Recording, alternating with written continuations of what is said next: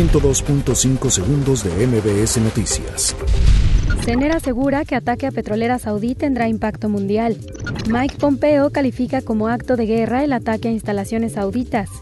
Andrés Manuel López Obrador estima que a finales de 2020 quedará concluido el programa de reconstrucción. El PAN reconoce que el reto de su partido es saber comunicar desde la oposición.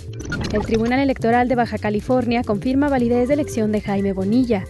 Se prevé que participen 7 millones de personas en macrosimulacro de 2019.